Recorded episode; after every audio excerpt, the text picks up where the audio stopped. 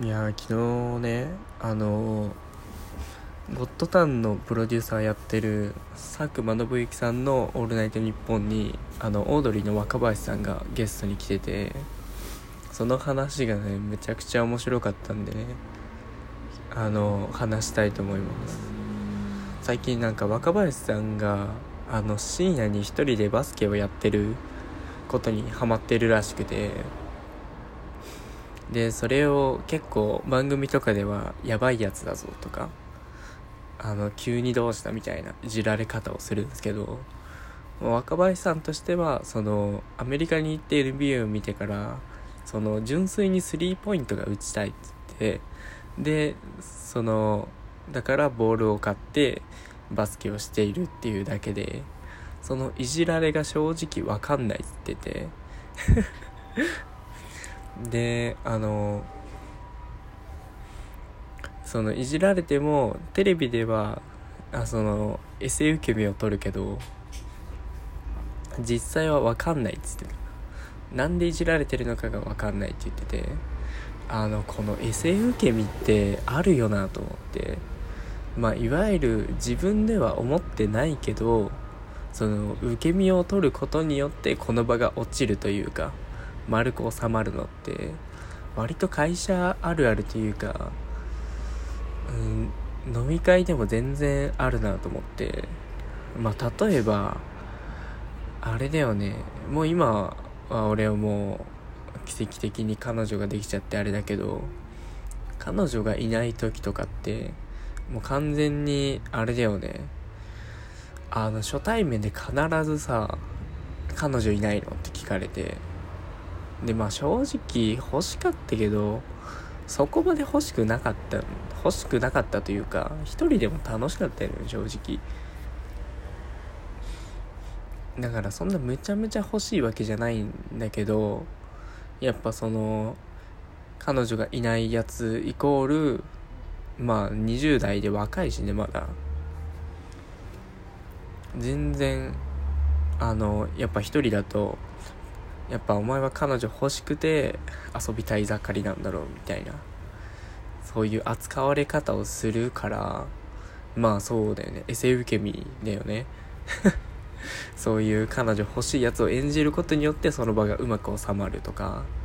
まあ女性で言うと、まあ、彼氏いなかったりとか。まあちょっと年齢上の方だと結婚しろとか。そういういじられ方というかなんか扱われ方をするよね。まあそういう時にそのエセ受け身を取ることによってその自分がそのいじられてる対象とその同じねキャラクターを演じることによってその場が丸く収まるっていうね。ありますよね。ただね本当にねなんだろう。その受け身を取れることがなんだろうな、やっぱテレビ的で、やっぱまあテレビとしては、あの TV ショーだから、落とさないといけないんですよね。だからそうやってなんか無理やりやっちゃうんだけど、やっぱ本人の意思とは反してることだから、本当はやっちゃいけないことなんですよね。でもやっぱりそういうテレビでそう盛り上がってるから、その飲み会とかに日常に落とし込んだ時にやっぱそれが受けるというかまあその場が盛り上がると思ってやってると思うんだけど違うんだよね。本人の意思とは違う反することだからあの別にただのなんだろう圧というかパワハラに近いよねもはや。それがねあのまあうまくできる人がコミュニケーション能力高いって言われるのがねよくわかんないんですよね。まあその場盛り上がるんだろうけどそこまでして俺はあのコミュニケーション能力高くありたくない別に。だってもうめんどくさいじゃん。作ろう自分が。まあねまあでも言うてな。まあエセ受け身取った方がねうまくいくんよね世間は。めんどくせえ。なんだろう割とそういうことってあるよその世間の風潮に乗っといた方がいいこともあるよね。なんか変に反骨心持つというか自分を通しちゃうと。なんだろうやっぱなカロリーをどっち取るかだよね。そのまあ曲げたくないっていう自分を貫き通すかそのやっぱ流れ的にはさそういう乗っといた方がいいわけじゃん世間の流れに。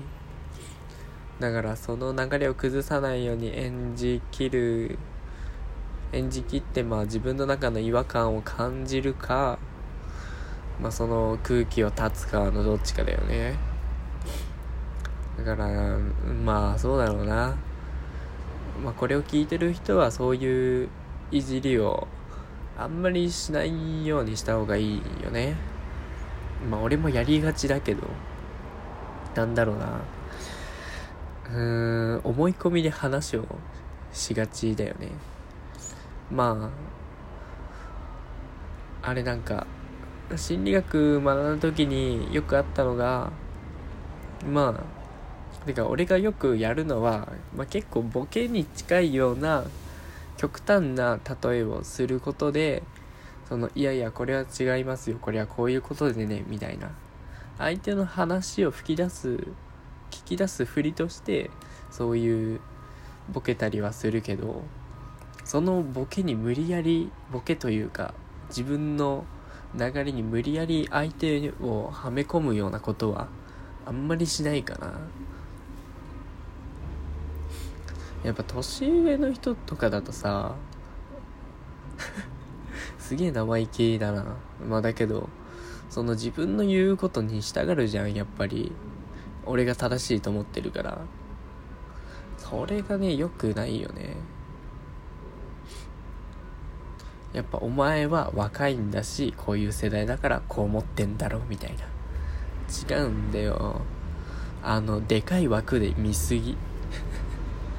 じゃあもっとね一人一人に人間として見てほしいよね。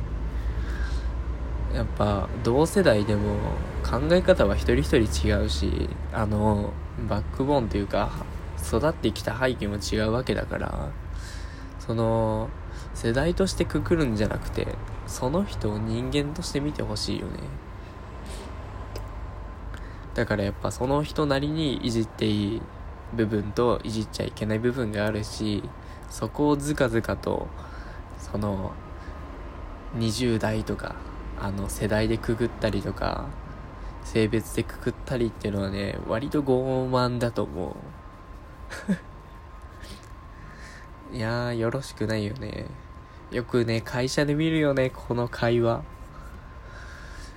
もうねまあめんどくさいよね。まあでもねそれが起こりがちなのもねわかる。なんだろうな。やっぱ会社だからさあんまりプライベートなことを聞くと問題になったりするじゃん今。セクハラだのパワハラだのとか。やっぱそうプライベートなことを踏み込めずに聞けないけどやっぱ変に会社の人だから聞くとおかしいからさ。まあ聞けないけどその上でいじるというか話を盛り上げるためにはやっぱ大多数のそういう世間の風潮的にのっとって話をする方がまあ盛り上がるんだろうね。いや難しい。まあでも俺は逆になんかその世間との流れとのズレを聞きたいけどね。そのやっぱり なんだろう。やっぱおじさんはこういう考え方を持ちがちだけど実際なところどうなんすかみたいな。聞き方をしてその人なりのやっぱ色というかその人なりの考えを聞きたいところはあるよねだからやっぱこれを聞いてる年上の人もあの会社の後輩くんとかはあの自分のその世間の風潮に落とし込めようとするんじゃなくてそのその子のその子が本当にどう思ってるかっていうのを聞き出してほしいよね。まあそれでなんだろうな。まあ面白くアドバイスしたりとか自分の頃はこうだったとかみたいな話をすればいいんじゃないですかね。何の話だ？おじさんの飲み方講座か。まああれだよな。世代間が違うコミュニケーションの取り方って難しいよね。なあやっぱりそういう流れにのっとった方が楽だもんね。まあただただ言いたいのはまあそのやっぱ自分が苦しいと思うならエセ受け身はやめましょうっていう。その部分はいじられたくないんですっていう意思表示をちゃんとしましょうっていう。全然取る必要はないしね。芸人さんじゃないんだし。まあその場の空気が悪くなることよりもやっぱり自分を守った方がいいよね。それで悩んでる人って割といると思うんだよな。その世間とのズレで自分が間違ってんじゃないかっていう。全然その自分が思うままが正しいからそのエセ受け身は取らなくていいと思う。いや今回めちゃめちゃいい話したな。ってことであの深夜ラジオ聞いた直後にモンハンをやりながら撮ってました。また次回も聴いてください。バイバーイ。